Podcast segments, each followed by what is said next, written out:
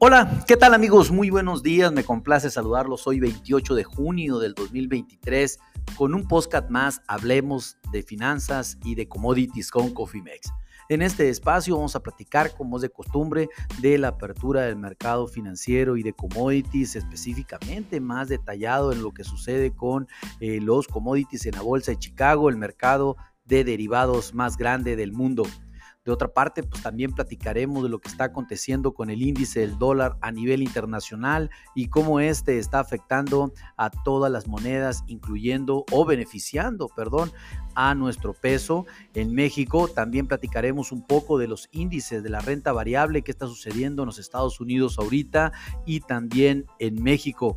Bueno, pues antes que nada, comenzar indicándoles que eh, los mercados ya cotizan, los granos cotizan sobre, sobre los meses de septiembre, en algunos casos sobre agosto, pero pues prácticamente ya los futuros de junio y julio pues ya desaparecieron. Ahorita ya más el mercado concentrado incluso en los futuros de diciembre que en el corto plazo.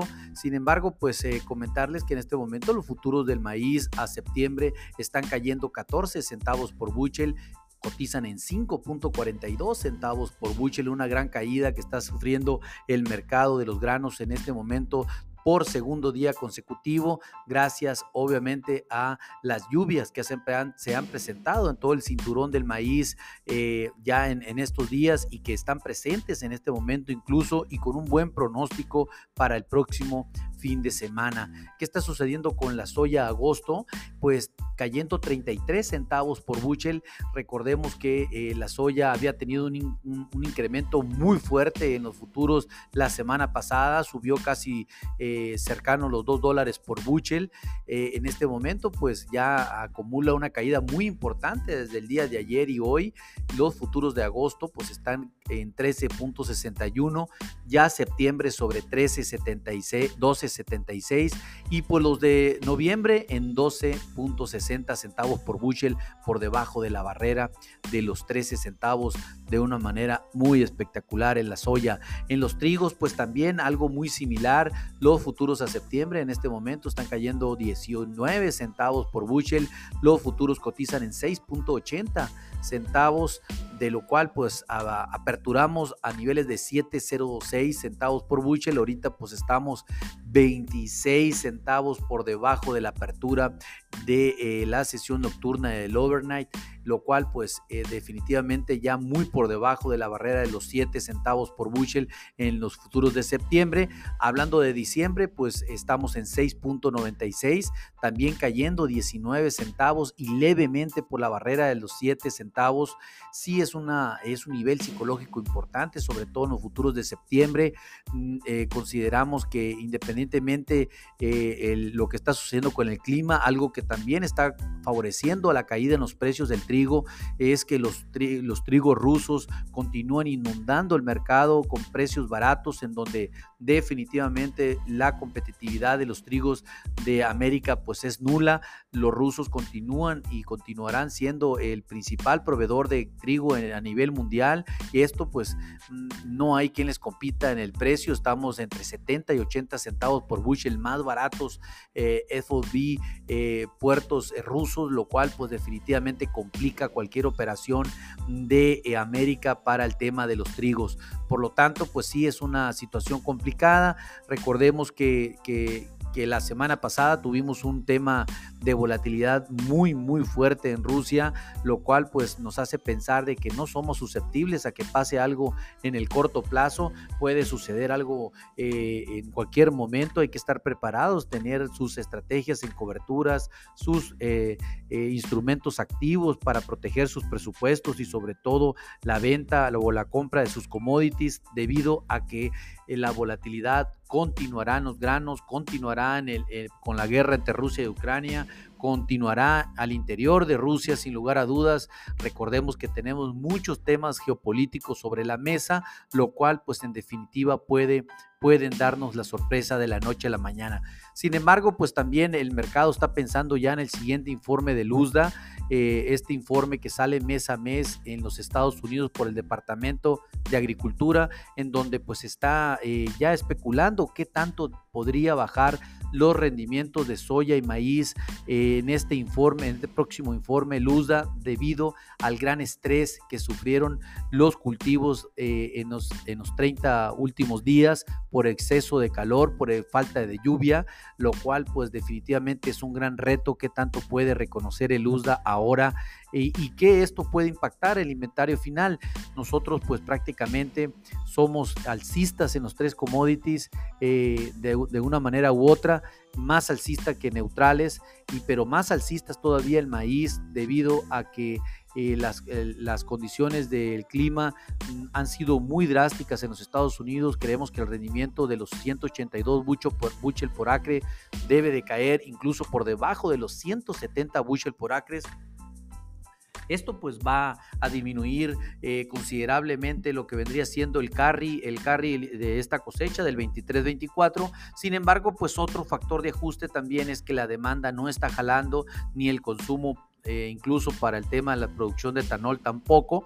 Esto pues también puede compensar esta caída de rendimientos por parte de Luzda que a lo mejor pudiese ser el mejor momento para hacerlo. En fin, ya lo veremos, estaremos muy atentos, les estaremos eh, pasando un informe previo de lo que Cofimex está viendo para este eh, siguiente informe. Sin embargo, pues comentarles que, como ya les dije, el, somos alcistas más que neutrales en porcentajes tal vez eh, no tan, ah, no tan tan grandes o diferenciales, sin embargo, pero al final importante los cambios en donde pues ya hablando eh, técnicamente les puedo decir que somos alcistas, el maíz en un 43%, neutrales un 30% y bajistas solamente un 22%.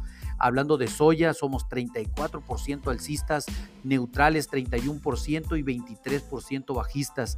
Hablando eh, de lo que vendría siendo eh, el trigo, pues somos 41% alcistas, 24% bajistas y 30%, perdón, bajistas. Es 41 eh, alcista, 24 neutral y 30% bajista, lo cual pues va a estar muy interesante cómo podríamos estar analizando el tema de los precios, los mercados de granos para el mediano plazo, ya eh, no pensando en el corto, sino básicamente en el mediano plazo, futuros a diciembre, es recomendable eh, cualquier estrategia de cobertura, ya sean opciones o futuros, debido a que pues prácticamente todo el trading se está haciendo sobre, la mayoría del trading se está haciendo sobre ese futuro, eh, sobre ese tiempo, no tanto así sobre septiembre sobre septiembre, pero pues sin embargo ustedes lo pueden decidir. Hablando por otra parte de los futuros del, azúcar, en este momento vuelven a caer otro, casi otro 2.5%. Ya los futuros regresan a niveles de 22.53 centavos la libra. Los futuros del contrato número 11 pues han desaparecido en el escenario desde hace ya tiempo. Esto pues en definitiva ha sido un golpe demasiado fuerte para los futuros del contrato número 11 en el azúcar que recordemos no hace mucho tiempo nos encontrábamos en niveles de 27.20 centavos la libra. Ahorita ya los futuros de octubre incluso cotizando en 22.58 centavos la libra. La verdad, una gran caída. Ojalá se haya aprovechado por nuestros amigos agricultores de azúcar en México y de otras partes, como no.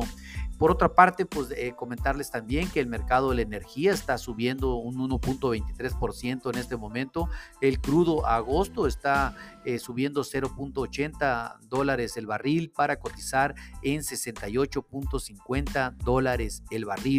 Recordemos que el nivel de psicológico importante para los toros son los 70 dólares por barril. Estamos cerca, sin embargo, hemos batallado para regresar a este importante nivel en donde incluso pues hoy el bajo del día fue de 67 eh, dólares el, barril, lo cual pues nos hace pensar que de cierta manera toda esta incertidumbre económica en tema de crecimiento, el problema con China, la demanda que está, que está cayendo drásticamente en la mayoría de los commodities, eh, eh, una expectativa de, crisis en tema de, en Estados Unidos para empezando el 2024, pues todo, todo una gran crisis económica que está viviendo Europa, eh, pues todo está dentro del mismo canasto y pues obviamente las demandas de los productos energéticos tienden a disminuir en el mundo y eso pues eh, el segundo semestre de este 2023 no se mira bien eh, para los consumos del petróleo, lo cual pues, nos hace pensar que el crudo podría continuar cayendo, así como sus derivados. Hablando de los metales, en este momento continúan cayendo nuevamente. Los futuros agosto del oro están 6 dólares la onza a la baja, ya sobre niveles de 1918. Los futuros eh, del, oro 22.88 para la plata, también cayendo fuertemente el día de hoy, sin lugar a dudas, pues ya acercándonos en, el oro a la barrera psicológica de los 1.900 dólares, después de haber tenido un gran repunte incluso por encima de los 2.030, 2.040 dólares la onza, no hace más de 30 días, y esto pues definitivamente te habla de que eh, el, oro ha perdido eh, gran, gran interés debido a que los bonos y las tasas de interés continúan subiendo y recordemos que los metales no pagan intereses. Hablando de la carne, déjenme comentarles que los futuros eh, están aprovechando esta gran caída de los granos. Recuerden que cuando los granos caen, la carne sube simplemente por una correlación de costo. Es más barata la materia prima, sube.